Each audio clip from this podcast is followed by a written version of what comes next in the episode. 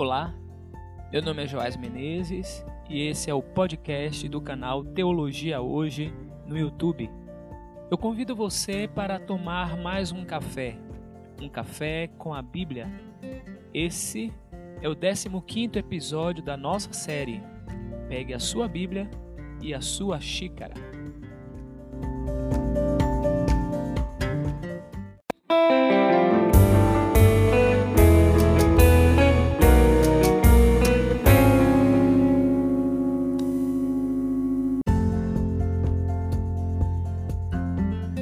Uma das personagens mais importantes do Antigo Testamento, eu diria da tradição judaica, é Davi, o grande rei Davi. Davi é o segundo rei de Israel. Coube a Davi a tarefa de unificação daquelas tribos de ex-nômades, assim como a promoção da estabilização, expansão daquele povo e de transformá-lo em uma grande nação. E aqui uso esse termo grande nação com muito cuidado. A grandeza do reino de Davi, que está presente no discurso narrativo das Escrituras, não pode ser comparada à grandeza de fato de outros povos e impérios daquela época. Mas ai daqueles que, ao contarem suas histórias, não reconheçam que elas são grandiosas histórias. No caso deles, o que serviu para amplificar as suas narrativas foi a consciência da ação e presença do Deus Criador, o Deus Criador de todas as coisas, o Eterno. Isso fazia toda a diferença, modificava a perspectiva. Como acontece com muitos homens e mulheres, a vida de Davi foi marcada por grandes conquistas, muitas vitórias, acúmulo de poder, reconhecimento, notoriedade. Mas as escrituras hebraicas, que os cristãos chamam de Antigo Testamento, não teve dificuldades de expor os fracassos, angústias, medos, desse que aparece na narrativa bíblica no Novo Testamento como sendo um homem segundo o coração de Deus. Abre aspas, achei a Davi, filho de Jessé, homem segundo o meu coração, que fará toda a minha vontade. Fecha aspas, Atos 13, versículo 22. Eu fui conduzido a uma narrativa sobre Davi nesses dias, quando estava lendo outras coisas. Eu já devo ter lido essa narrativa muitas vezes, não foi a primeira vez. Mas esse fenômeno acontece muitas vezes quando lemos a Bíblia. A sensação de que pela primeira vez estamos lendo um determinado texto, uma história, mesmo que tenhamos lido essa mesma história muitas vezes. Já aconteceu com você? Sobretudo quando nesse movimento de encontro com o texto, somos ao mesmo tempo arrebatados e encontrados por ele. Eu estou lendo o Evangelho de João, capítulo 13, a partir do versículo 21. O texto nos informa que, com profunda angústia em seu espírito, Jesus revelou aos seus discípulos que seria traído. E traído por aquele a quem ele daria um pedaço de pão molhado. Um pedaço de pão molhado em outro momento eu posso compartilhar com você o significado dessa ação.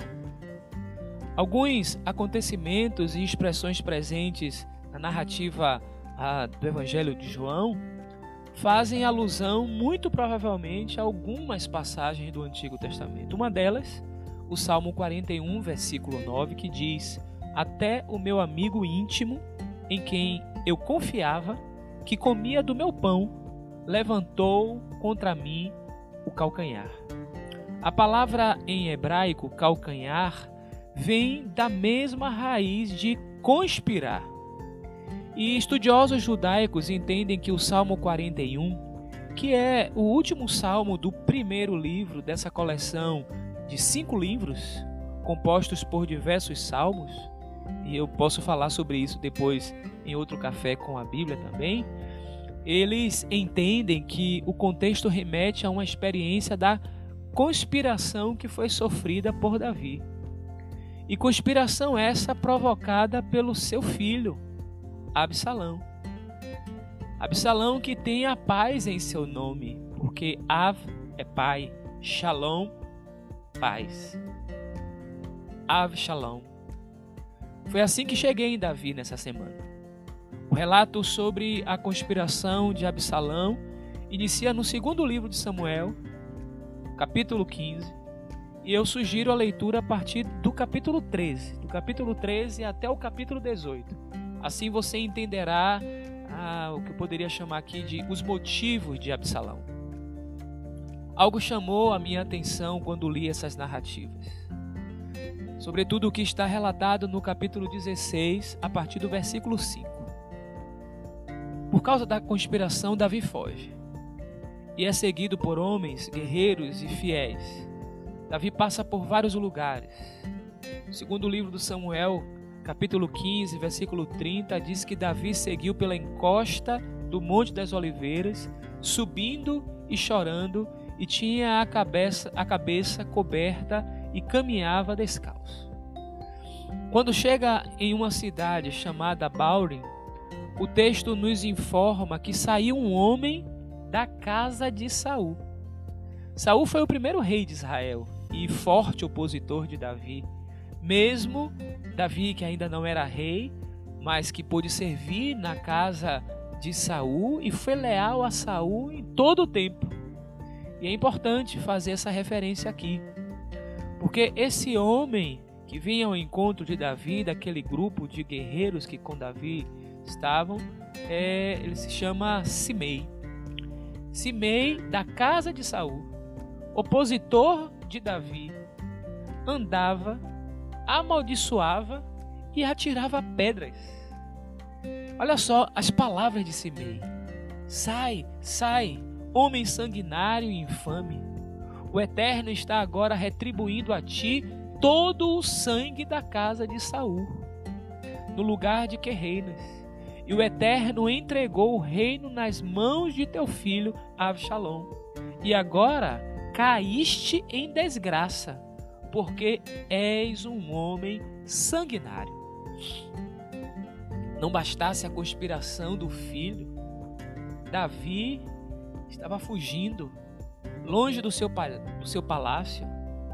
Encontra um indivíduo da casa de Saul e não apenas encontra um, benjamita, ah, o Simei, que veio da casa de Saul, esse homem amaldiçoa Davi e joga pedras em Davi naquele grupo.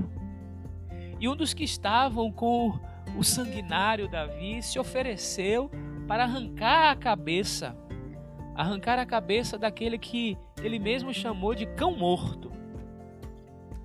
Pergunta que faço é: o que você faria?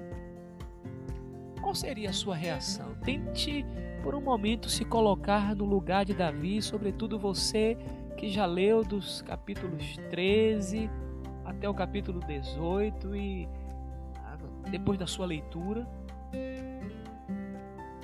Tenta se colocar no lugar de Davi. Sabe qual foi a resposta de Davi? Davi disse o seguinte: Deixai-o amaldiçoar, pois o Eterno que lhe disse: amaldiçoa a Davi.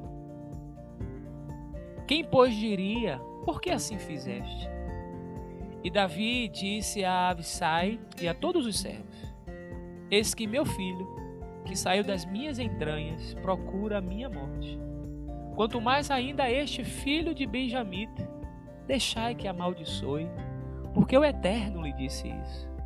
Talvez o Eterno olhe para a minha miséria e o Eterno me pague com o bem a sua maldição de hoje.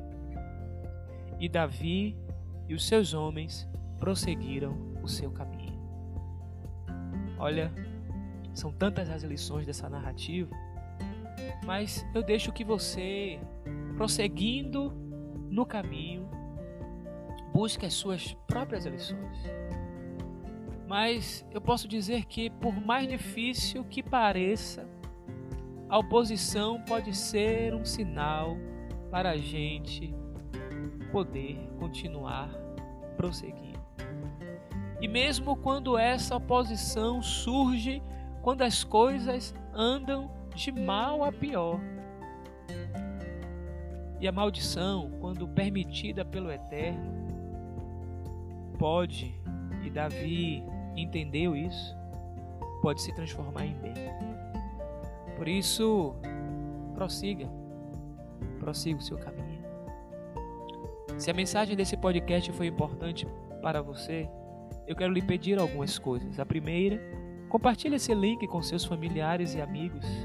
A segunda, caso não tenha escutado os episódios anteriores, visite as plataformas de podcast e acesse caso não tenha ainda podido escutar. A terceira, assine nosso podcast nessas plataformas: Spotify, Deezer, Google. Por fim, assine também, caso ainda não seja assinante, o nosso canal do YouTube no YouTube. Basta acessar www.youtube.com/teologia hoje. Que a bênção do Eterno, que enriquece e que não acrescenta dores, esteja sobre você, sobre os seus familiares e amigos. É o meu desejo por Cristo Jesus, nosso Senhor. Até o próximo Café com a Bíblia.